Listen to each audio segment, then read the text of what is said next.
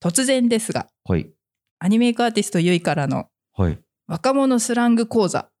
若者スラング講座。はいまずスラン グ、スラングがわかんないです。あの、流行り言葉です。流行り言葉。まあ、よく私たち世代だと、ピエン。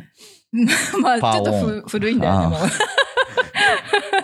あともうほら SNS で私中高生とのこか関わりが多いのでうんうんうんでやっぱり実際自分もかなり今 YouTube とかであうのん VTuber とかの配信を見ながらですね、はいはいはいああこういう言葉遣いが今流行ってるんだなっていうのを学んで、最新のやつだ。はい、ちょっとねクイズ方式でお出ししてみたいなと思いまして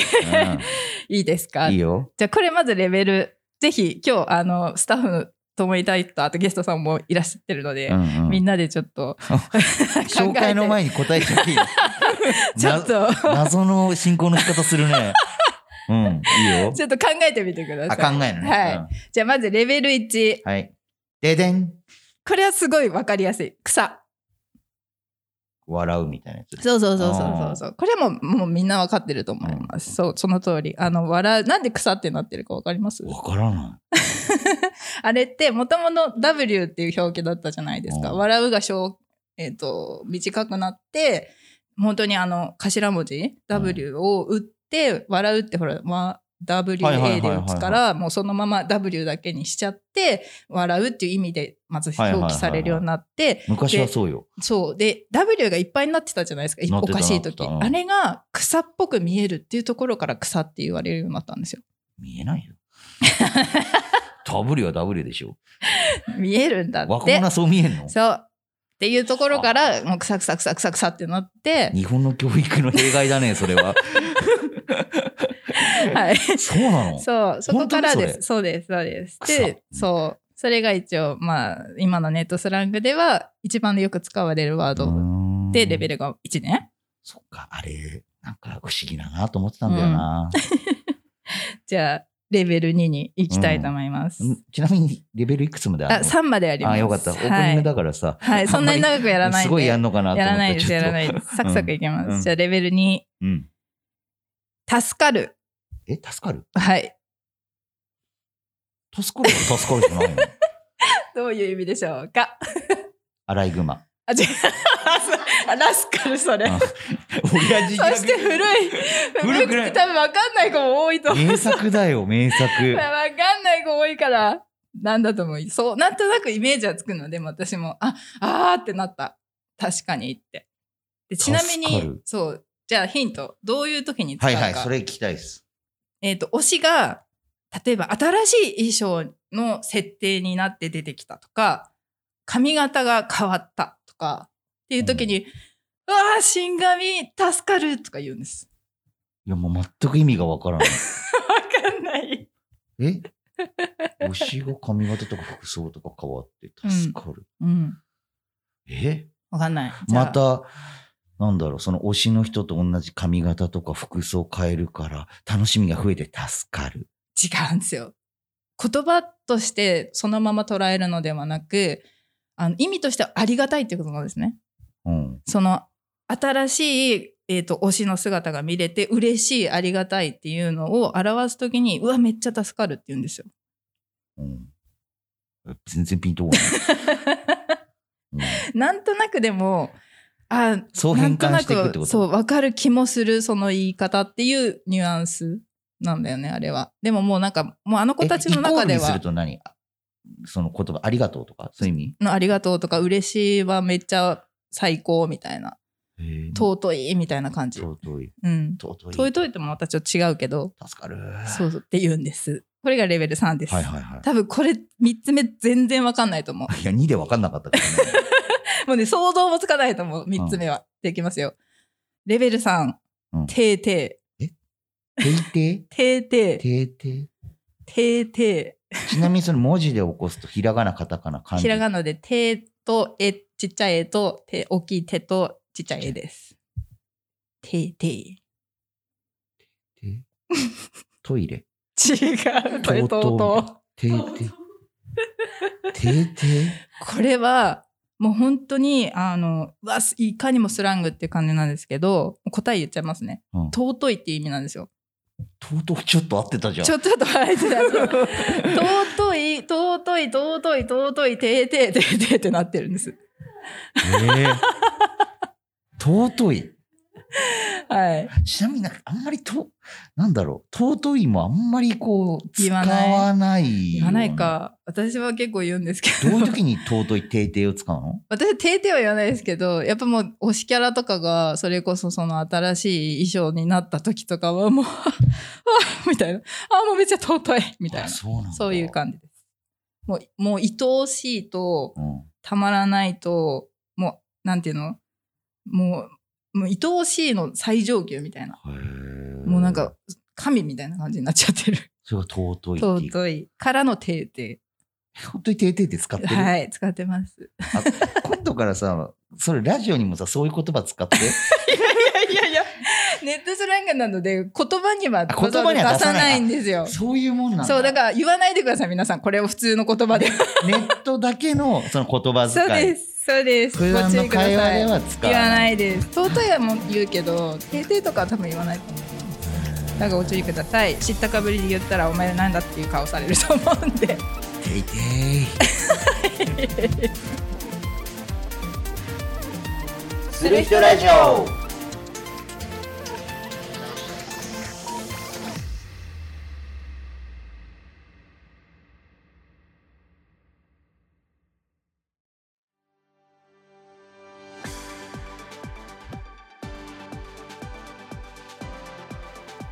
皆さんこんにちはケイトキャンドルです皆さんこんにちは。アニメイクアーティストのゆいです。この番組は、我らが住まい仙台でよく言われる何もない街のイメージを払拭すべく、本当はこんなに面白いぜ仙台とみんなに言ってもらうため、パーソナリティとともに面白おかしく、様々な価値観から仙台を紹介していく、そんな番組でございます。はいいやー湿気がいや湿気が湿気ひどくないです か草だね湿気草だね使ってる湿気ていていだね尊くはない湿気は尊くなていいからのめいてい だね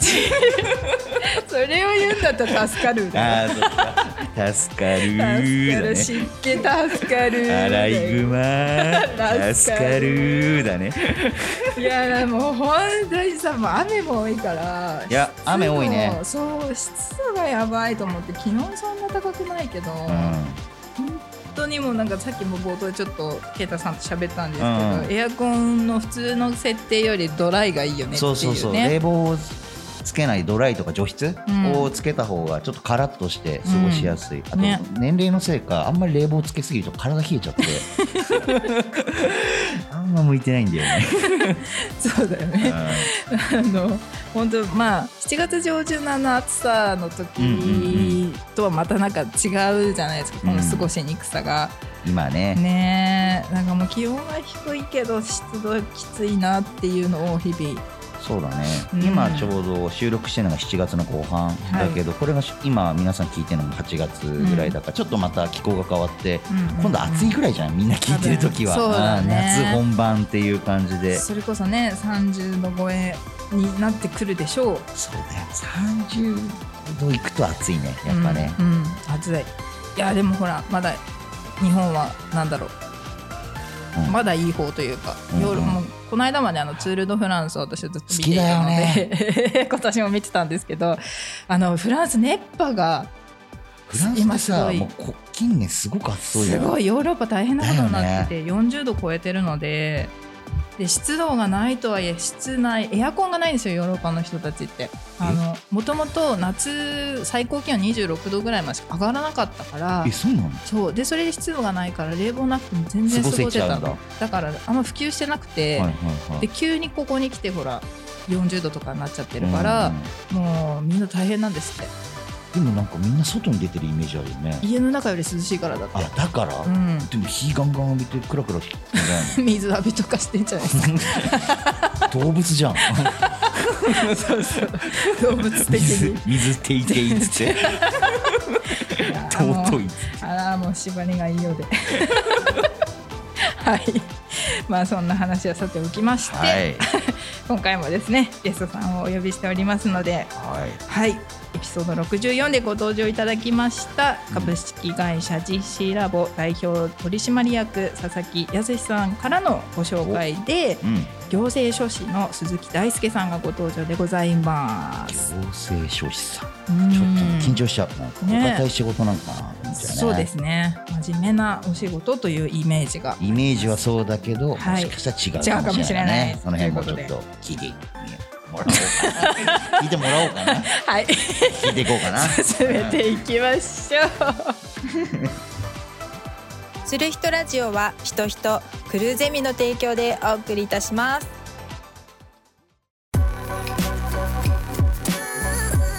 セルフテラディオ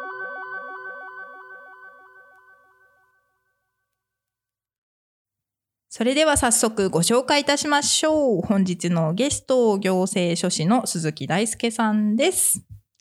はい、えー F&D 行政書士法人の代表をしてます行政書士の鈴木大輔と申しますよろしくお願いします。。よろしくお願いいたしますありがとうございます。今日はお時間いただきまして。緊張ですねなんか いや、なかなかあの、我々個人事業主なもので、行政書士さんとの関わりはいがそこまでない関わりがないからさので、そうなんですよねはい。ちょっと、はいあの、基本的なことをお伺いしてもいい ですか答えられるかなかな皆りさんこれが小ボケってやつ ですよ定定。ててててー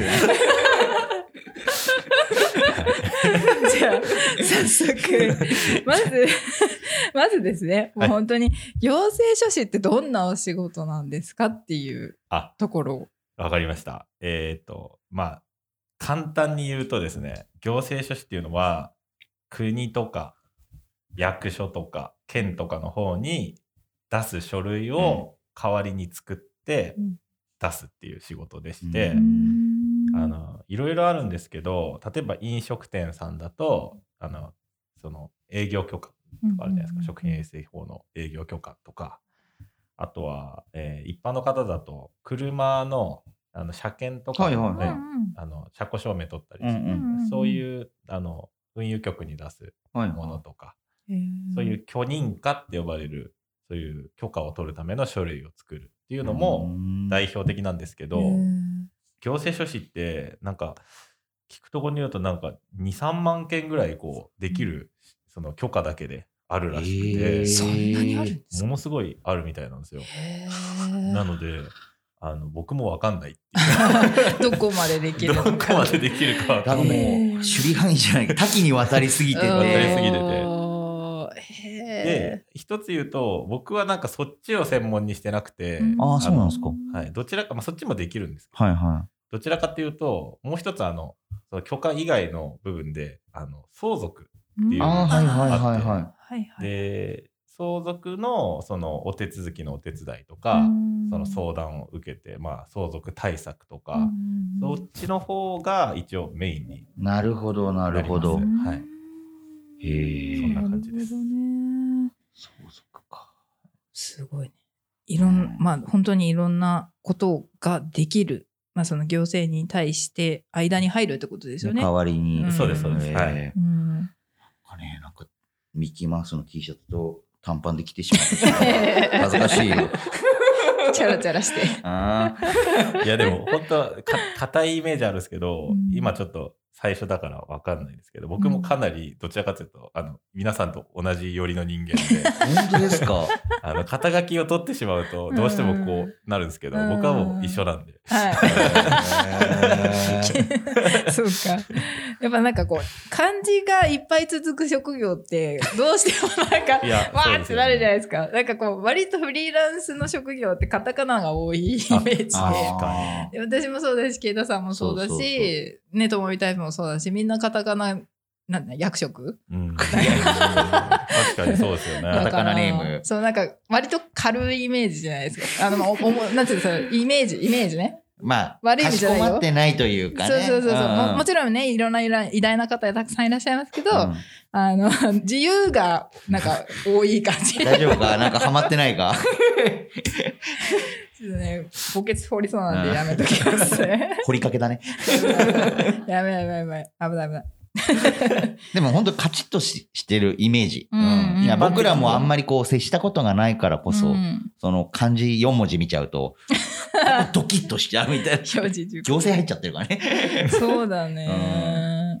なるほどなそうです。ね。まあでもいろんなことができるといううか。ん。そうですね。ああのもう本当硬い仕事も多いよううなん仕事なんですけど、うん。えまあ、その代表表で僕が出ていいかっていうとちょっといやまあまあ、いろんなね、行政書士さんとね、お仕事されてもいろんなね、お仕事のあり方があるからね、うんそうだね得意分野ももちろんあるでしょうそうでしす。そうですね。なるほどな鈴木さんに関しては相続が割と多く、はいおや仕られている事としてはやられてるっていうことで。なるほど。そうですね。は、はいい。まあそんなね鈴木さんをね、まあちょっとお仕事の面でお伺いしましたけれどうも、ん。じゃあまずプロフィールをね、そう、そこ気になるよねね。そうそうそうご紹介したいと思います。ほいほいほ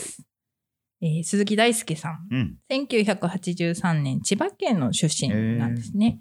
で高校で東北育英に入学してその後と、仙台だね、仙台育英ああ高校ですね。 混ざっちゃっまた。だ東北高校と育英 高校。すいませんライバルなんでうちの母校と あ、そうなの私東北高校なんであ、そうなんだ。はいそうなんですすいません東北高校でスケバンやってたんだっけなんだっちょいちょ いやめてやめてけスケバン張ってたんじゃないのうん そうかもしれないまだね、はいやんちゃな頃でしょ。そうそうそうまあおとなしい頃かも、ね、まあいいんですいいんですそうかはいそうかうん。はい もう一回、はいじゃあ高校で仙台育英ですね、うん。に入学されその後音響の専門学校に通うために東京に行きましてうん23歳の時に仙台に帰ってきてうん法律を勉強しほう。行政書士を取得されほたというですね流れなんですね。う。うん。でげ行政書士を取得した後うんに司法書士事務所に就職されまして2019年に独立現在は行政書士事務行政女子事務行政 難しい行政書士事 務所事行政書士事務所あじゃ務所。イントネーションどこに貼ればいいのこれ ちょっと難しいぞ言い慣れないワードが出てくるから、行政書士。行政書士事務所かうん。事務所をね、行政書士の事務所。うん。書 でいいんだよねうん、大丈夫だよ。うん、大丈夫。すいません。はい。不動産会社を2つともですね、経営されてるということで。そういうことですね。はい。はい。 すいません。ちょっと行は政書士事務所になんかこう取られちゃ って、集中できなかったってなんだけい。どこ、れどこにイントネーション置けばいいのと思っちゃって。はい。イントネーション教えてもらっていいですかえーっとですね、行政書士事務所ですね。あーずーっとこう行政書士事務所あ長いそ同うじタンタンタタタタタン。やっそうです。ぱ音響関係のね、やっぱいやーすいません。 行政書士事務所うんですね。はい。はいり覚えたね。はい。学びがあるな。学びまし一日一個学びがあるとね、いいですよねた。はい。というわけすいまで、せんありがとうござあいりまがすと。うございます。はい。ということで、いや、意外だったのうが、ん。今ねこう僕らが勝手に硬い仕事だと思ってる行政書士さんをやられてるから、うんうんてっきりなんかもうそれ一本を目指されてたのかなと思いきや、うんうんはい。まさかの音響関係の音響の専門学校に東京の方に行かれてたっていうのがうん。はいうんそうなんもですともとはなんか夢目標がその音響関係に興味が若い時あったってことですかあそうですね。あのーまずあの、結構あの、はっきりした理由としては、うんあの、仙台育英にいて、はいはいうんその後音響に行ったん、音響の専門に行ったんですけど、まあ、法律をやろうか、それとも、まあ、好きな、その時趣味が音楽だったので、うんまあ音楽っつっても演奏はあんまりしてなくて、聞くのがすごい好きだった。うんうんライブ行ったりとかうんどっちかを仕事にしたいなって思った時に、へあの法律ってなんかイメージ、すごいいい大学に行って、うん法学部に行って、はいはいはい弁護士目指すぞみたいうんイメな、ージありますーそうですよね。でそうするといい大学行かなきゃいけないじゃないですか、うんうん。途中で受験挫折してああそうだったんですかんででも浪人したくないみたいな、うんあーなるほどうんう遊びたいみたいな感あじり がますよねあって若い時は特にあるそれで音響に あのまあ、好きな方に行こうっていう感じだったんであの、まあ、どっちかというとそのやっぱりこう選択肢としても2択しかなかったんですよね、うん法律か音楽か音楽。そっか、そういう流れで、まあ、学ぶために東京に行って、そうですね戻ってきて、それでなんか音楽関係の、まあ、裏方じゃないですか、音響はい関は係、PA さんとかいろいろあると思うんですけど、そこにこう、仕事としてはつかなかったんですえっとですね学校を卒業する前に、か、うんなんか今でいうインターン、はいはいはいはい僕の頃あんまそういう言葉ってなんかなかったんですけど、うんもうそのバイトみたいな感じで、そのライブの裏う方でん結構大きい会社でへえ。ジャニーズの裏方やらせてもらっておーて規模感でかいっすよねだからあの近畿とかのあの年末はいのはいはいカウントダウンラはイいブはいとかはい。に裏で参加させてもらったりとかしててへーものすごい楽しかったですね。楽楽しそうだけど、ど、大変そう。うん、大変そう言うんですけどうんみんなスタッフも含めてめちゃくちゃいい人でへーやっぱり本当あのジャニーズの裏の人たちはうんものすごいあの人柄も仕事も最高にいい人あそうなんですかへーそうななんだんでもう楽しいしかなかったですね。へーだからあとやっぱりそのあんだけお金かけてめちゃめちゃこううん派手にやるのってないですよね。あんまなあ確かにそうですね。りだからもうやってよかったなってへいう。え。うんでもジャニーズのライブ見たことない。直接。行ったことあるない。ない。どのタイプあるあ、ないんだ。テレビでちょっとまあ今はやってないかもしれないけど本当にカウントダウンで、うん、やってましたよね。うんうんうんあれっ。て近畿のライブの後にやるんですよ。近畿のライブがちょうど11時とかぐらい、うんうん18時までやってて。うんうんそこからこう放映されて、はいはいライブ直後からカウントダウンまでじ、うんうんうんもうし全員集合みたいな感うんうんうんあうれんジャニーズの人って、やっぱり細いし体鍛えてるから、よく上脱ぎがちじゃないで すか。まあちょっと脱線するんですけど、やっぱり生で見ると、いいっ すかなんか質問がおかしくなってる。うん。またなんかおね入ってくる。じ。ただあの東京ドームとか大きいドームなんで、うん裏方って言っても、やっぱりこう遠いんですよね。 PA のだってデスクってねあーそっか離れてるそうだねそうだそうだそうだなのであんまり分かんなかったんですけど、うんうんでもあのすごいいい人でみんな、うんなんかこうんう客お客さんいなくてもリハとかやるじゃないですか、 はいはいはいはい。それでそのもう本当に本番さながらぐらいのこうなんだろう演奏とかフリートークとかやってくれて、うんはいで僕らに対して聞聞いてるって分かってるから、うんなんかこうこっちに向かって喋ってるんですよね、へでえ君とか言ったりとかしてくれるんですよ、えー なのでなんかすごい嬉しいですよねそれは嬉しいいポジションだなそうめちゃくちゃいい経験でした、へえー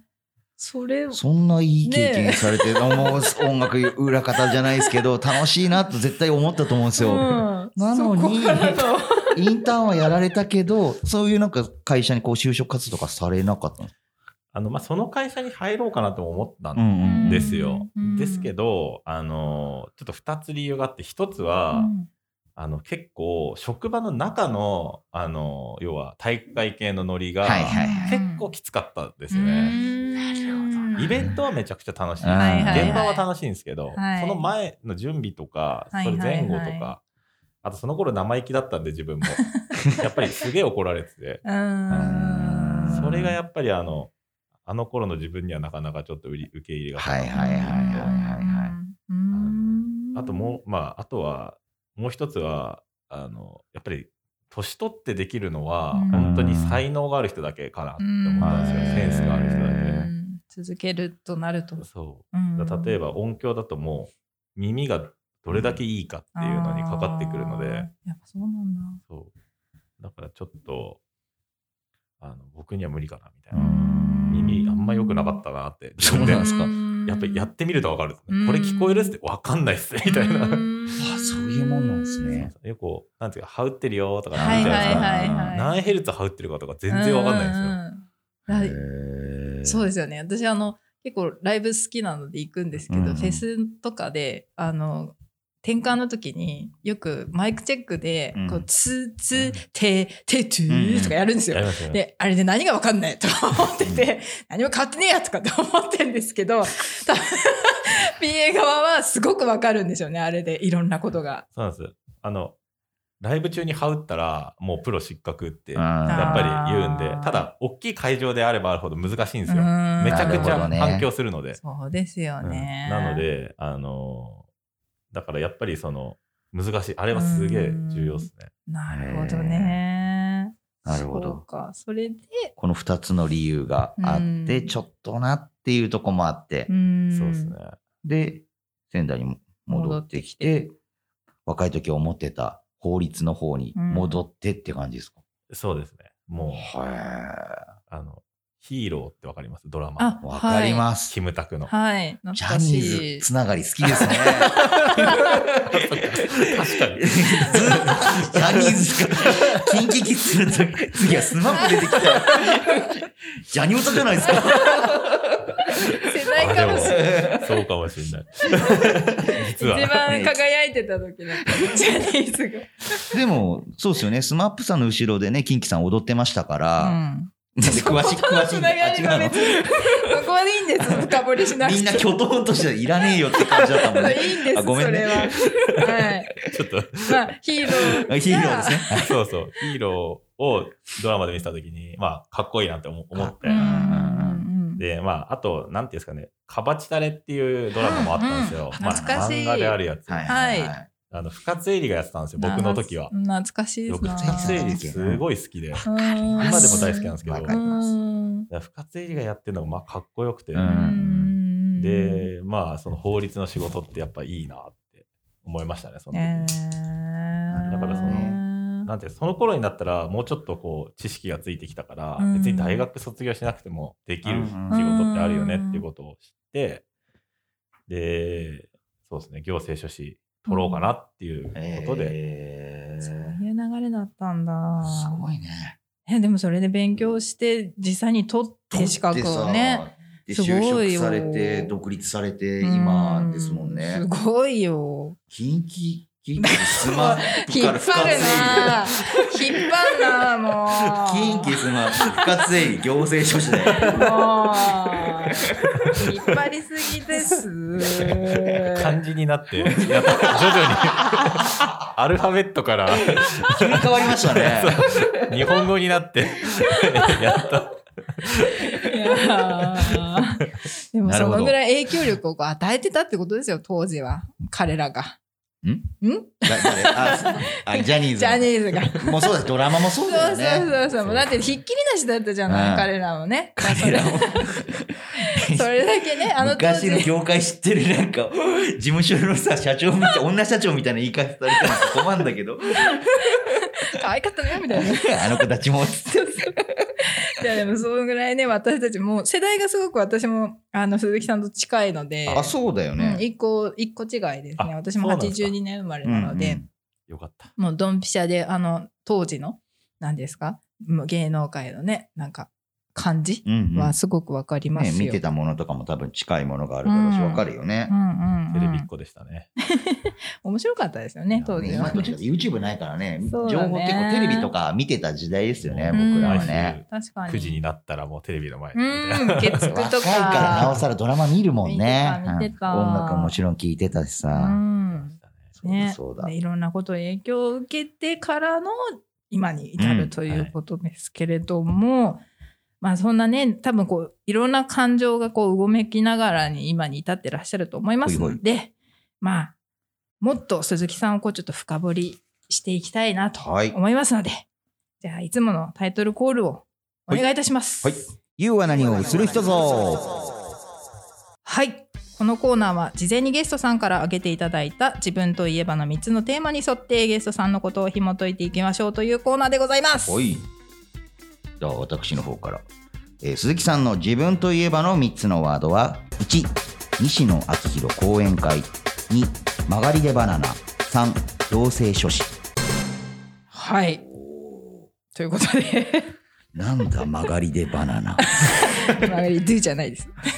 そう曲がりひらがなでうん DE で D なんですよね、ドゥドゥじゃないですよフランス語読みじゃないですよね、はい。でだと思いますですよね曲がりではい。でも気になるから、ね。全然受けなかったねわかんないわかんない。もう向こう側であは本、向こう側ではわーってなってなる ほどリスナー結構フランス語詳しい人多 いからさフランス語だからさ、うちはる。じゃあ早速、はいはい。一じゃあ番目一つ目の西野昭弘講演会この西野昭弘さんってこれってあれキングコングそうですおあ笑い芸人のへキンえグコングの西野昭弘はいはい講演会講演会ですねうんはいうんうはんいこれはなぜ1個目に挙げてくださったんですかそうですね今の、まあ、自分を作ったようなきっかけになった話なので、うんうんはいジャニーズ裏切るんですか急に吉本行っちゃった まあでも一応イケメン枠であなる ほ一応一イケメン好きなんです応ねあーなるほど理系好きということなるほどなるでほどまあてえてえなうわうわ俺ももう飽きてたのに使うんなんだだよ見ないでよ最後まで行こうよえ助かるでもいいんだよじゃあ助かる忘れてたわもうぜひ最初あってたじゃん俺やっぱりあったなみたいな最後の印象が強すぎた、そうだねはいありがとうございます 雑じゃあ西野昭郎さんの講演会がなんかこうきっかけというかそうですね、うんあのその頃あの西野昭弘さんが、うんうんまあ、絵本作家とかうんなんかビジネスの方とかがちょっとなんかこう有名になりだした頃ぐらいに、何年前ぐらいですかそのえっとですね、知ったのは2018あ18年のああの1月とか2月とかぐらいでたまたまなんか YouTube とかで、はいはいはパッて出てきて、うんはいなんかなんかいろいろビジネスチックなことやってるとかはなんかこう知ってたんだけど、はいはい実際何やってるか分かんなくて、たまたま YouTube で1時間ぐらいなんかこう西野の成り立ちみたいなのを自分でい上喋げっててたたやはついを、はいははいい見てたらすげえなってなってでオンラインサロンやってますとそうだねでその当時確かなその当時でもう2万人ぐらいかな確かうんいて。へで、この月で換算したらうん2000 2000万かーな。金額ねすごかったですよねだから当時そのオンラインサロンっていう言葉が僕らも知らない時で謎だっ謎めいてたからうんなおさら西野さんどういうビジネスっていうか何をやってんだろうって感じはした記憶はありますねうんすごいと思って、うんでちょっと興味を持たざるを得ないなと思 ってオンラインサロンに入って、あ入ったんですか入ってみたら1000円だったんで、うん結構、うんね、本買う感覚でうんうんうん入って月1000円月1000円、へーまあ、安いじゃないですか、まあ結構まあまあそうですねわりかし安いかなと思っていろんな情報取れてとかね、はいうんで入ったら、まあ、毎日のようにこう西野さんがこうブログみたいなこう、なんていうか自己啓発に近いような、はいはいはすごい面白いなこの人の考え方みたいなのをこう発信してるんですけいど、はいはいそれを見ててすごいこうなんていうんですかねすごいというよりは共感だったんですよねあ、わうんかるわかるみたいな、うんっていうなんか共感の方だげ言語化されたっていう自分が思ってたり心がけてることを言語化してるなってすごい思ったんですよ。なんででちょっとその講演会をやってるとはいはいで、まあ、講演会のなんかクラウドファンディングんはいはいでも有名じゃないですか,、はいだからそれで講演会の権利をそのそのなんだろうある年に何回か売ってるみたいな、あそうなんですかそうなんですへへええそうなんだ面そう白いねそういうのをやっててで、まあ、クラウドファンディングも知らなかったんですけどそれで知って、でたまたまちょうど出たばっかぐらいそのその今回こういう本を作りたいからクラウドファンディングがやああなるほどうんタイミング的にはそういう時期だったんですねそうですうんりたいで、まあ、見たんです初日にリリースした初日に見て、うんで、まあ、ラインナップを見ると1000円かうらんこうパワーって一番高いのが50万って、はいこれが講演会呼べる権利講へ演会あでも50万円で呼べるんですかそうなんですようん今で思うとめちゃくちゃ安いですよ安ねいんですけど、まあ、当時はなかなか素人が買うにはなかなか まあまあまあそうですね確50か万に言うても知名度もまだその時ちょっとなんていうんですあそねっかどっちかなみたいなああうんそうかお笑い芸人タレントとしては有名でしたけどうんこういうなんかビジネス的なすうん特にうんっていう部分はねまだね見えない部分はあった時期ではありますよね僕は好きだったけどうん他の人はどうかなみたいなみんな集まるかなみたいな、うんやったととてっていう部分ねうん見えない部分は確かにあります確かにうんうんで初日はまあ見てた10枚売ってたんですよ10枚10要は 10, 10人しか買えない、うんうん10人分のその50万円の講演会の権利を変えるっていう。そううんどうしようかなって思ったんですよねでまあでも初日に買うのもちょっと怖かったんで買わないで、うん次の様日子の伺いだ。次の日の朝見たんですよ、うんそしたら9枚売れてたんですよわあおやばいやばい買わなきゃ 鈴木さん鈴木買ったよこっちってもうすごい焦っちゃって、うーんで買おうか本当に迷ってたんで、うん一晩寝かせようと思ったんですよね寝てねっそうてそうそうまあ、売れ行きとか見ながはいはいらはと思ったらもう9枚バーンって売れちゃってすごいなでもう次いつかも分かんないじゃないですかい本当にそうですね次やるとかって予告しないんで、うんうんそしたら、まあ、ちょっとこれチャンスにしようかなと思って、うもうんポチっちゃったんですようね、ーん50万円ポンってすごいあれ確かでもクレジットカードだったかななんか何払いだったか忘れたんですけうんどもうポチっちゃってあ上限超えちゃうよ私クレジットか、ポチった瞬間にものすごい後悔しましたえー、今回の方だったんですか50万だもんあのというよりも50万っていうのは別にもう良かったんですよ別にそれに関してはうんもう押したものはもう買っちゃったものは後悔しないんですけうど、んあの何も考えないで買ってしまったんでああそっか西野さん来ました、うんうんもうポツポツポツしか人いなかったら、うんあそういうことかあー失礼だなと思ってそうで実すね際に自分が西野さんもお呼びしてそうやった場合なるほのどお客様というかその入りっていう部分を考えちゃったんですね。結構あのオンラインサロンで、うんこういうこう講演会はなんかダメみたいなダメ出しすごいしてたんですよ、へーなんか無理にたくさんよ呼ぼうとするなみたいはいはいななんはかい会場でかいの取りすぎて、ななんか人少なくてあーなるほどなるほど。いろいろあったんで、うん余計緊張しますよね。そうそうそうそうですよねだからすごいどうやって集めるのかなと思って、うんで、まあ、仙台に来た時って、うんその高校の時は仙台だったんですけどあんまりこう友達多くなかったんで僕、うんだから仙台に来た時ももう勉強に集中してたから、はいはいはいはうん全然友達も全然作ってなくて、うんほとんど知らない人ばっかりだったんで、うんうん友達だけでももう十何人ぐらいしか呼べないなと思って、いやもう十分いますよそれ。十分いる。いやもう無理無理くり無理あくり会社の人とかも呼んだりとかして、はいはいあそっかこれまだ独立前そうですうんそっかそっか2018年ぐらいだから。そうなんですで困ったなと思って、うんで、まあ、それ西野さんを知ったのも YouTube だし、うんまあ、うんこう結構オンラインのそう SNS の方もいろいろやってたりしてたから、はいはい。これはちょっと自分も SNS やろうと思って、うんうんうんうんで Twitter を始めました、うんほうほそうの時で Twitter 始めたら、 まあ、Twitter ってもう最初に流行ってた頃とその一回ちょっと落ち込んで、うん。うんまた今すごい違う使われ方ってしてるんですけど、うんほんとつぶやくだけのツイッターのしかイメージない 頃にとりあえずやったんですよ、うんうんそしたら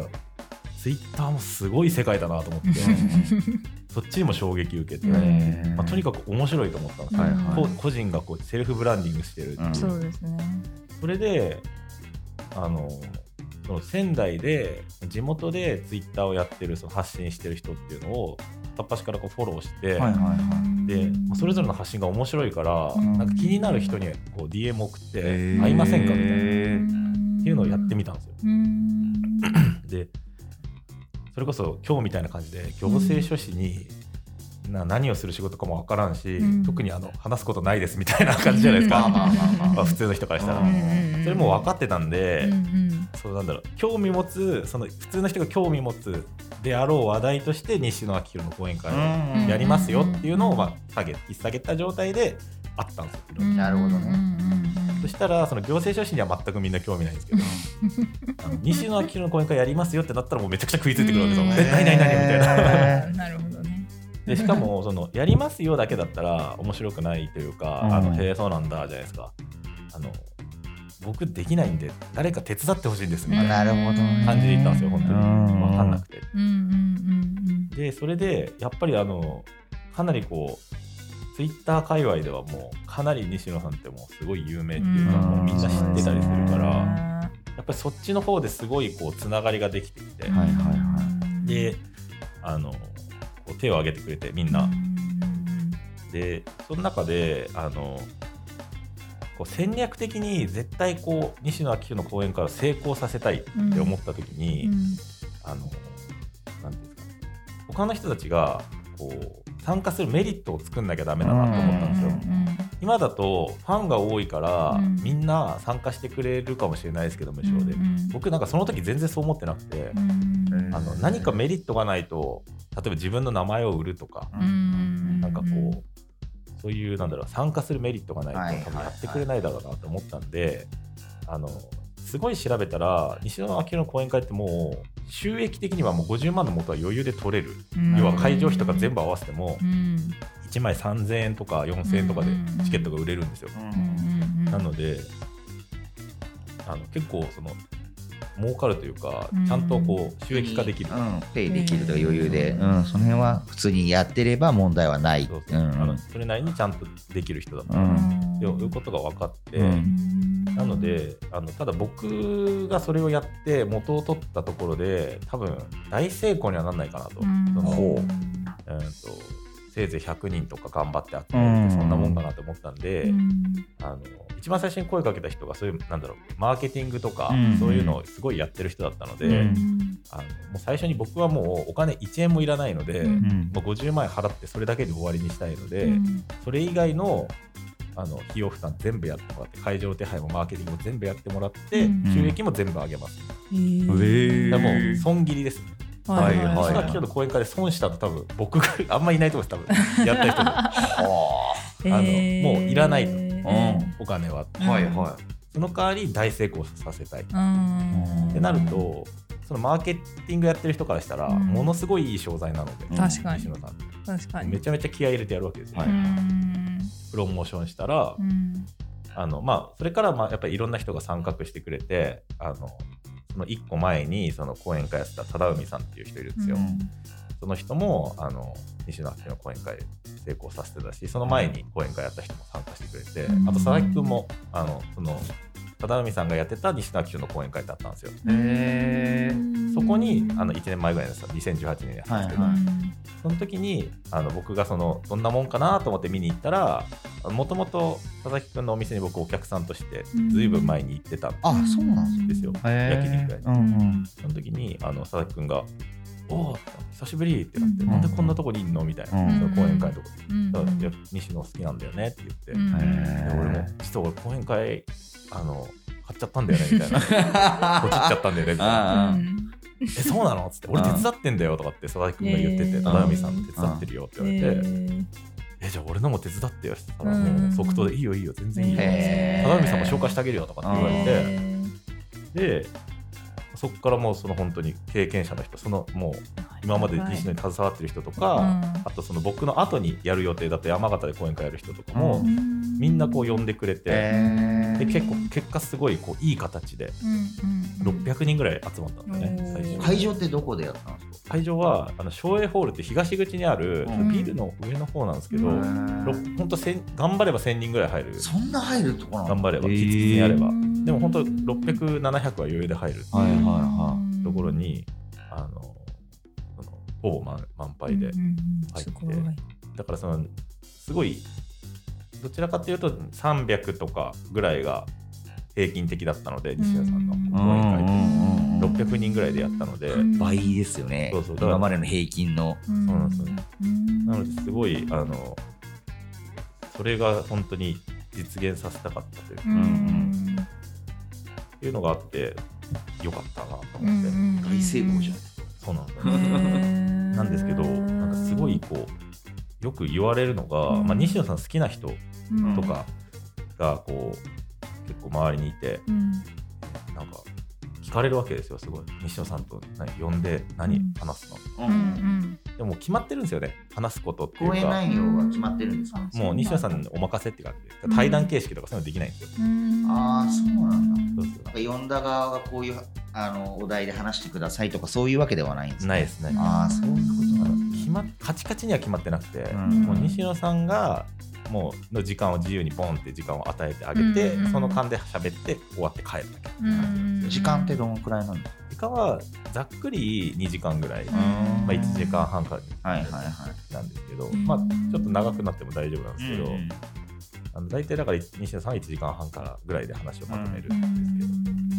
けど、だから僕ほとんど西野さんももうすごいなんていうんですかね忙しい方なんですけど、うんあの会場入りの1分前ぐらいに来たんですよ、うんほう。ギリもギうリ講演会スタートの1分前ぐらい、ドキドキしますよね全然来ないんですよ大丈夫 かなもうめちゃくちゃ焦りましたね、 50万払って会場も取ってみんな動かしちゃってるしみたい な。場所ちょっと分かんないみたいになっちゃっあてで迎えにあの行かせてもらいまして、うんうんうんで来てだからすごいこう喋る時間ないわけですよこそう打ち合わせとかしっかりできずにそのまんまって感じですよね。来てバーって喋ってバッて帰る だからなんかライティングとかもなんか当日いきなりこう、うんちょっとここあ暗くしてとか言われたりしてこうんう暗くしたりとかもうそんな全部アドリブでみたいな感感じだったんで結構当日はバタバタしてすげえ。でその後もうみんな帰った後に送ってって帰ってもらっただけなんで本当に一言もしゃしゃほぼ喋ってないっていう写真撮ったぐらいなんですけどあのなんかすごい僕はなんかこう西野さんと喋ってみたいっていう風な思いで呼んだんじゃなくて、本当になんか何も考えずに押しちゃったか ら焦っちゃったんですもんね。とにかく良かったなって思うようなその西野さんとかあー周りの人が思ってくれるような会をやってくれて、うん無事帰ってくれれば、うもんうそれが一番大満足だなって思ったので、うんあの全然喋りたいとも正直一言もおお思えなくてその、うん僕はなんかこう緊張しすぎたっていうのもあうる、んうんで無事帰ってもらって西野さんがこう帰った後にたのよかったみたいなのをこう、Facebook でちょおっーと送ってくれてそうんのあのみんな見れるやうつ。んうんうんで、あよかったそういうふうに言ってくれてよかったねえそれがもう合格点ですもんね。 ある意味。でも前日のオンラインさんの記事でうんなんかこう僕らに対してのなんか間接的なダメ出しがあってなんでなんかあの席をその、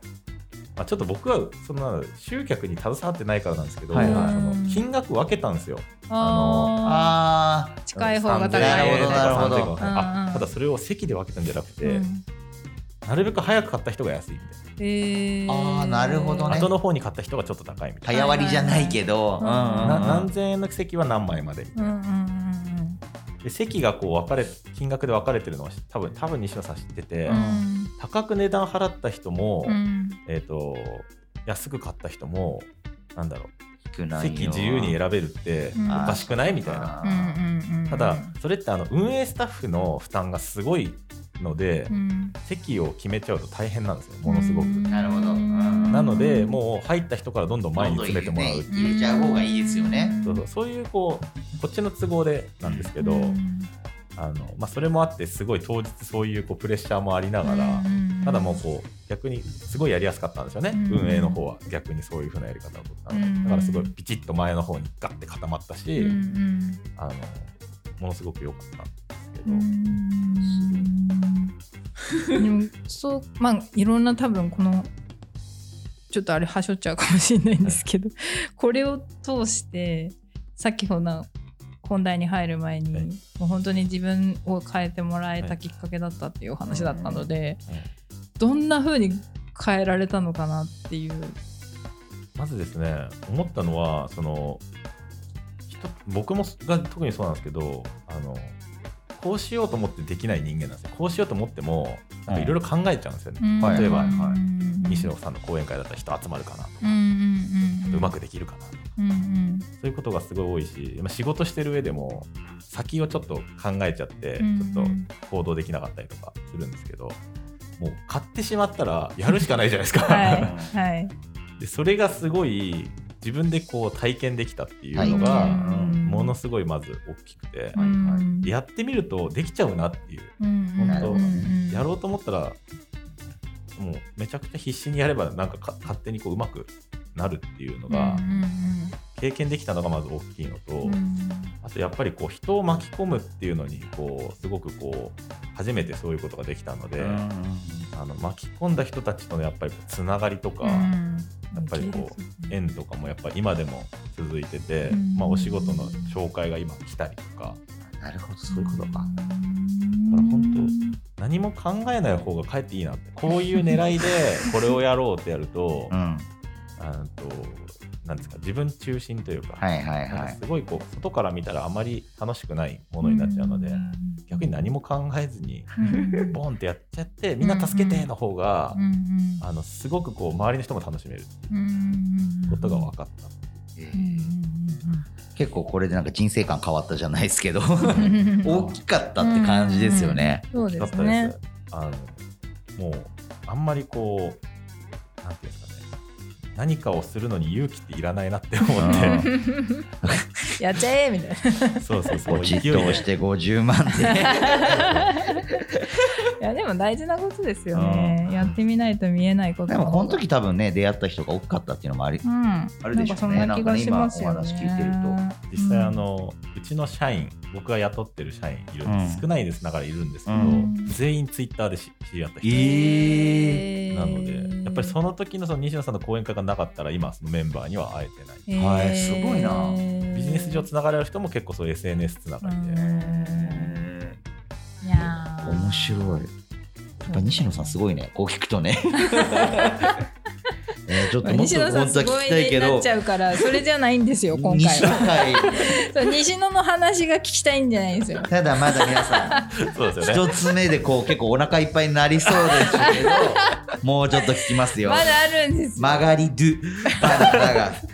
控えておりま すので、はいすみませんちょこれは2つ目ちょっと行かせてください、はい曲がりでバナナこれはこれってあれなんかこれはですジュねース、そうですバナナジュースやっぱそうだな、うんうんうんですね、あのなんか流行ってる2000きょおといつだっけ流行ったのおととしぐらいからなんかちょこちょこありましたよねね。うん。で一応去年の夏から始めたんですけど、はいはいあの曲がりでバナナってのはどういう意味かというと、うんあの曲がりなんですよ、はいはいはいだから場所をあそういうことそうなんですよあ曲がってるじゃなくて違あうで しそうバょ。ナナの曲がり曲がもってるじゃなあ、いそういうこと。あるおーただこれかけてるすみません先に言うと僕が考えた名前じゃなくてこれ実はフランチャイズなんですよあそうなんすかあーそうなんだ。フランチャイズへでーあの全国に100店舗ぐらいあそんなにあるんですかあるんですはいんであのそれこそ YouTube であのそのフランチャイズの発信をしている YouTube チャンネルがあって、うんそれにこうそのバナナジュースの、あのなんていうんですかねあのこのチェーンチェーンみたいなかなり安い金額でフランチャイズできちゃいますよみたいな、へーで場所もその維持費も全然かからないみたいな、そういううなんかこう気楽にできるうんし、うんこのコロナの時期だったのでその店舗構えた人はリスクだかそういう時期らかその店舗も暇じゃないですか、はい飲食店も。なので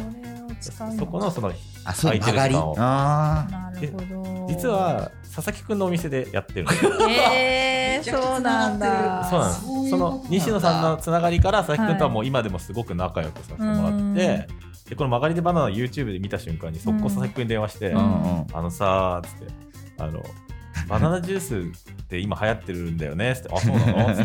て。 それでさーって言ったらもう佐々木君先読みして「うんやりたいんでしょいいよ」って言われたんですよ ね何も 交渉とかも何も ないです家賃がとかそういうのも一切な しに「うんいいよいいよ全然」とかっていやレバーみたい曲がりでやりたいんだけどうん空いてる時間 で「あ全然いいよ全然いいよな。やろ」っていう話になってで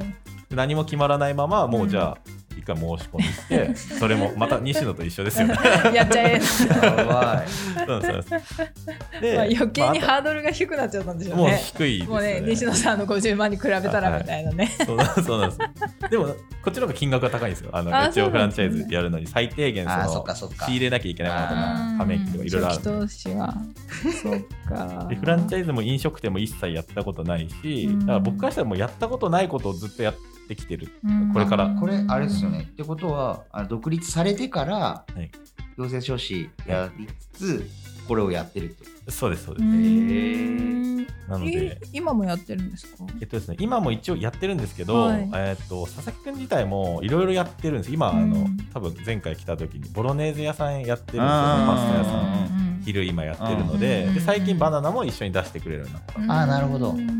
去年はそれボロネーゼやってなかったんでバナナとなんかカレーかなかなんかやってて、でだから今夏暑くなってきたのでまたバナナジュースちょっと売り出して、えなので本当にあのチャレンジというか、うんあの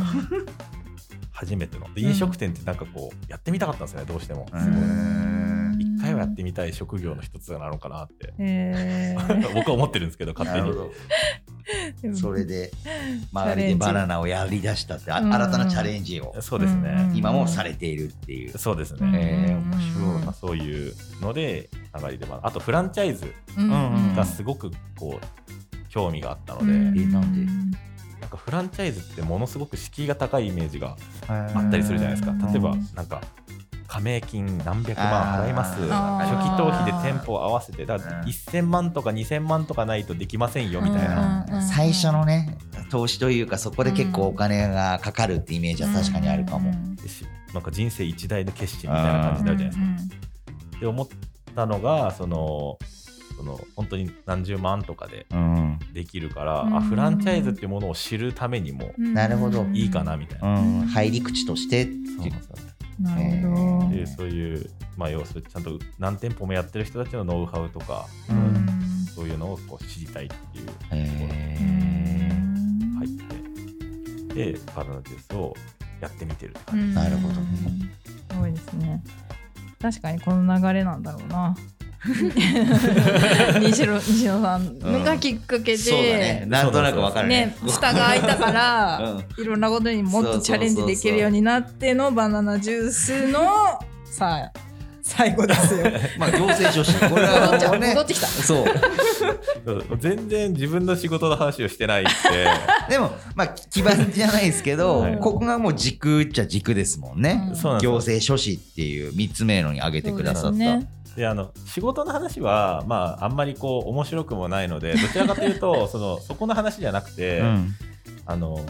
最初になんか行政書士ってなかなか身近じゃないからそうそうそうどういうことやってるか分かんないわからないで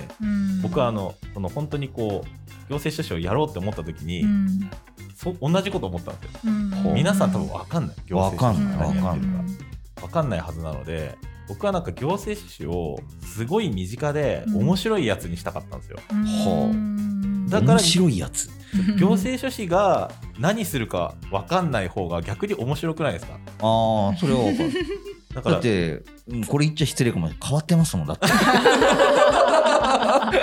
みんな思ってるよ絶対あれ行政書士の方来てるけ ど西野明さんの講演会曲がりでバナ ナ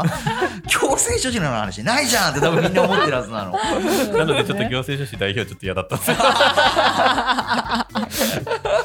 鈴木さん流行政書士なるほどねはいなのであのすごい僕をよくする人はなんちゃって行政書士だよねって言われるんですけど行政書士のことしてないじゃんみたいなまあ一応仕事はしてるんですよ真面目にしてるしそっちがメインなんですけど僕はなんか行政書士をどちらかというと本当に周りの人たちにうんあのこう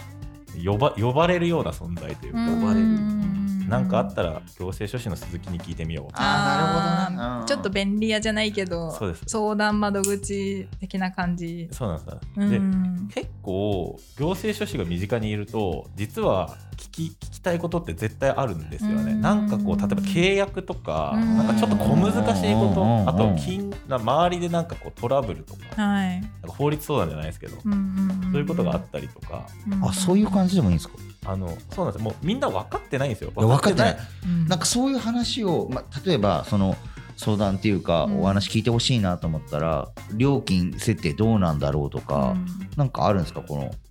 えっとですね僕はもうあの相談は全部無料へーでやってますしえ恋愛とかも載ってくるんですかあ恋愛相談でも全然本当です無かち料ょっでと四十一で独身なんですけどちょっとその辺もちょっと乗っていただけるかなって僕が相夜談 な夜な多分俺呼びつけますよ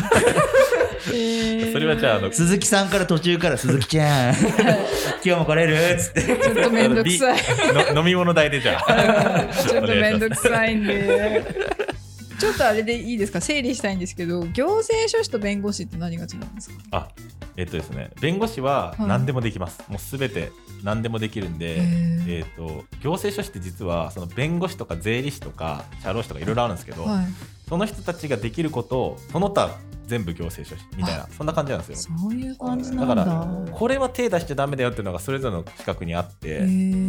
そこに手を出さないものは行政書士でできる、へーただ唯一許認可そう許可とかさっき最初に話した、はそういうのだけは行政書士の専門分野なんですけあどそうでも弁護士はもう全部できますあそうなんもだうオールマイティーへーそうなんだだから高いんだで行政そうで 高いって何か料金料金相談料とかもあすそういうことごい高いじゃんそのですね弁護士の相談高いと思うんですけど、うん弁護士も相談無料とか全然ある、えうんだから僕なんかすごい思ってるのは行政書士って何をやりたいかって言ったら、うんそういう皆さんがわからないうんそのこちらで言うと当たり前のことだったりそうのん誰に相談すればいいとか、んっていうことを案内するその窓口みたいなことをしたいなと思あっーて。なるほへどーそれすごいわかりやすいですね、うん、だからもう本当税理士から弁護士からうん社労士さんからもうとにかくそのありとあらゆる相談が来るのでうんそれを適正な人にどんどんこう振ってい振くっていくってなるいうなるほどわかりやすいわかりやすい。ねそしたらあれですね私たちでも鈴木さんに「あのすいません」って言いやすいですよそうなんでねすよねうん LINE でペそッうだよてね LINE でペッ てそうなんですよ本当その通りで、ねだから僕も逆に言うと例えばグループ LINE とかに入らせてもらって、うんそのやり取りを一緒に見させてもらうと僕も知識つくじゃないですか、うんうんうんうんだから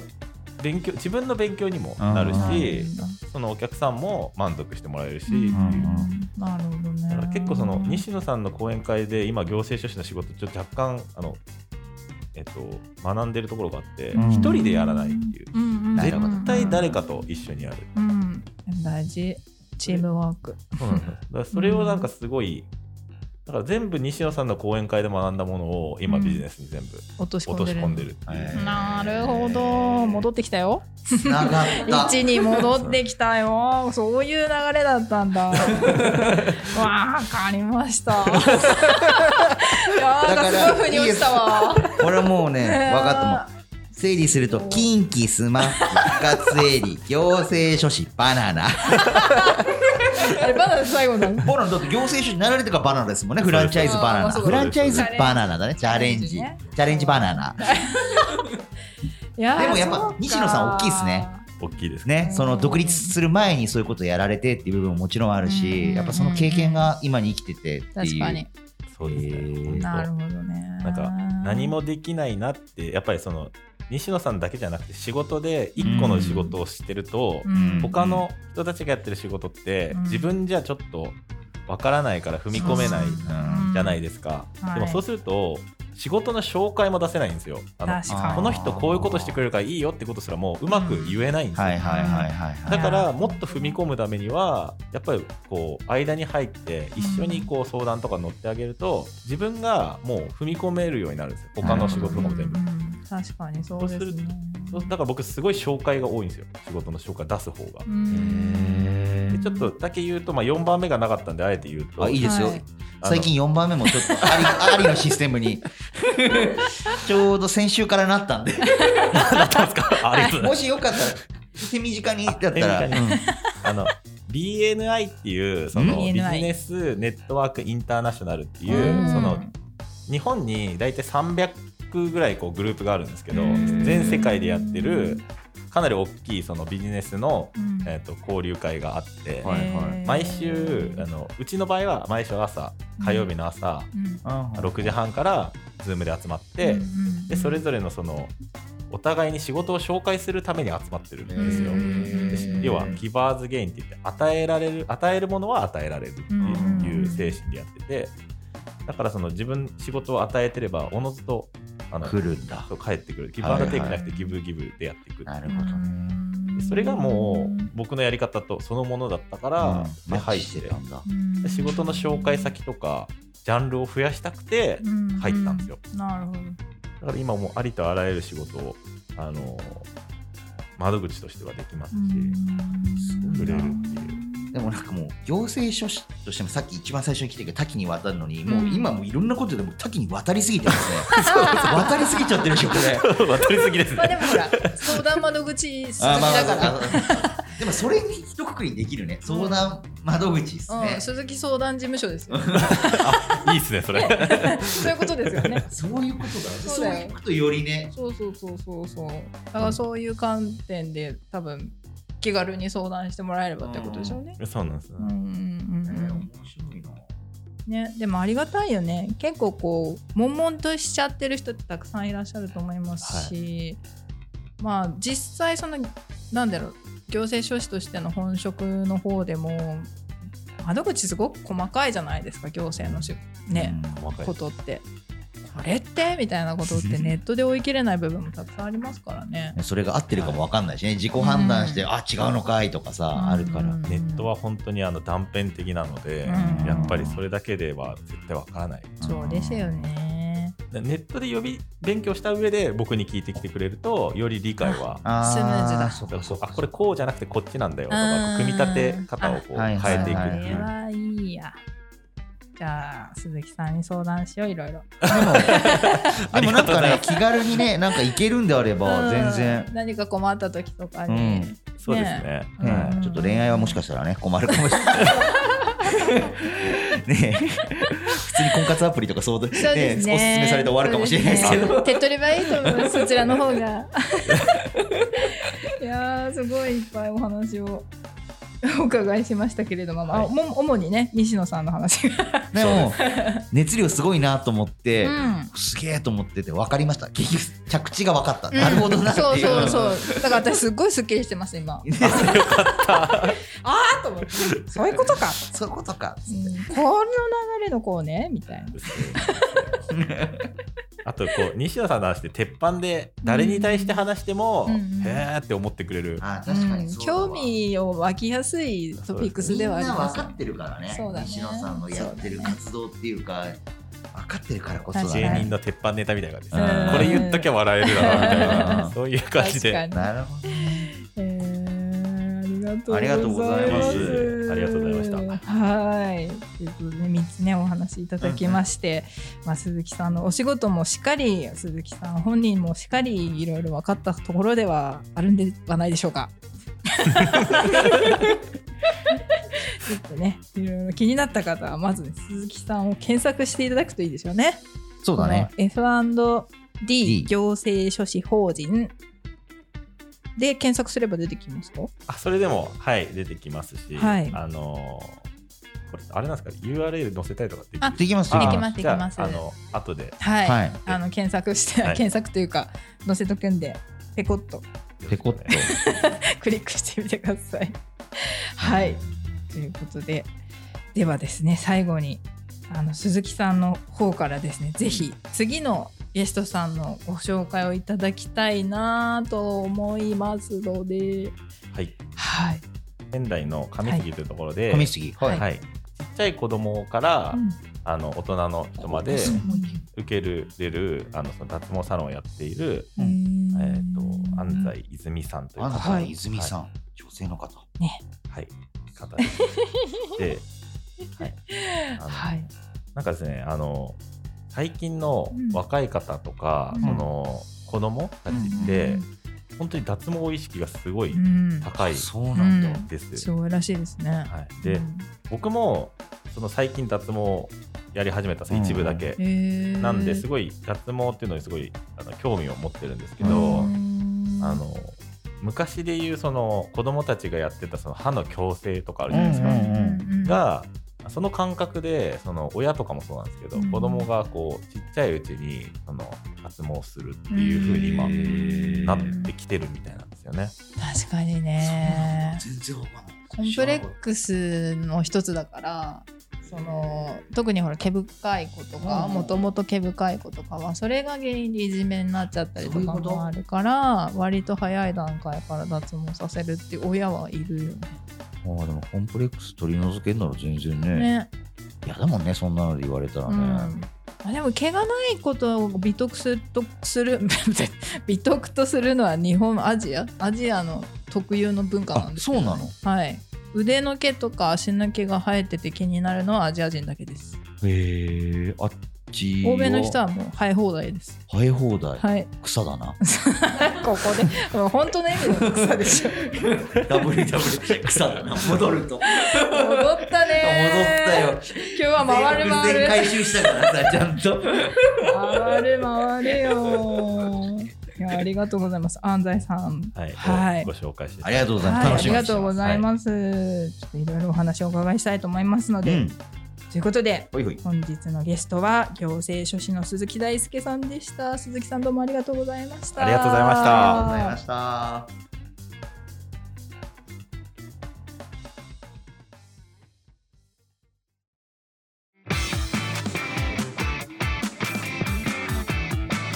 すべてラジオ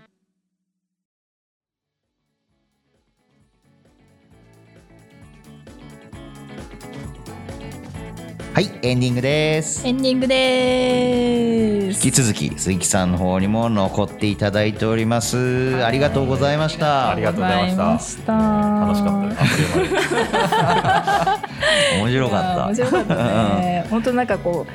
うぐるんって回ったあのなんていうんです か、うまくこうでんぐり返しできた時の覚えてる気近分畿から始まってる。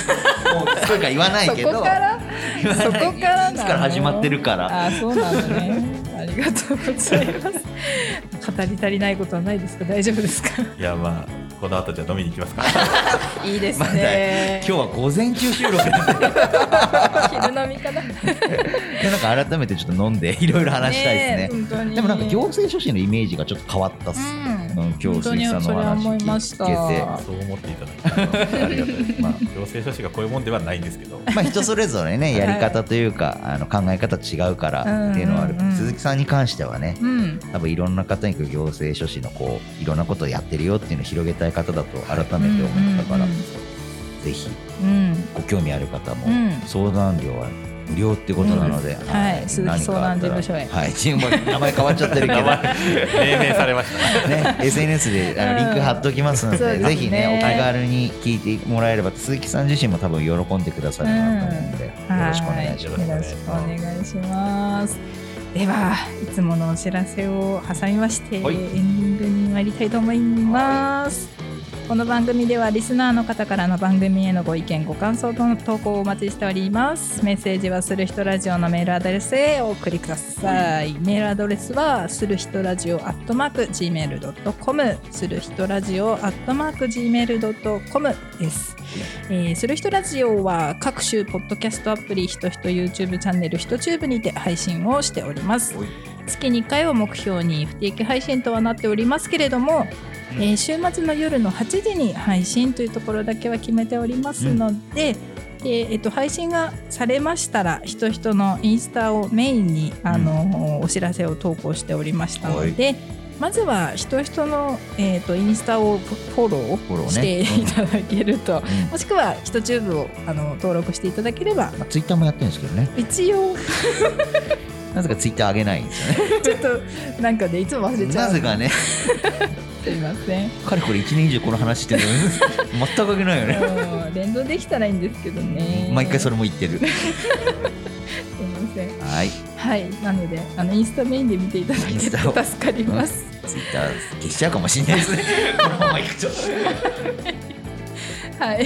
また「する人ラジオ」は運営応援、えー投げ銭システムオフセも絶賛受付中でございます、はいアプリからの少額からのご支援がいただけるシステムとなっております今回の放送面白かったよとか今後も頑張ってくださいと思った方はぜひ押していただければ我々とっても喜びますのでよろしくお願いしますお布施いただきました方には番組特製のステッカーをメンバーのコメントを一言ずつ添えましてあと届くと嬉しいプレゼントなんかも一緒に同封しましてお送りいたしますので、えーぜひ皆様のご支援をお待ちしておりますすべてのアクセスはひとひとのホームページをご確認くださいはいどしどし送ってくださいはいということで今回はここまでせーのまたねする人ラジオは人人クルーゼミの提供でお送りいたしました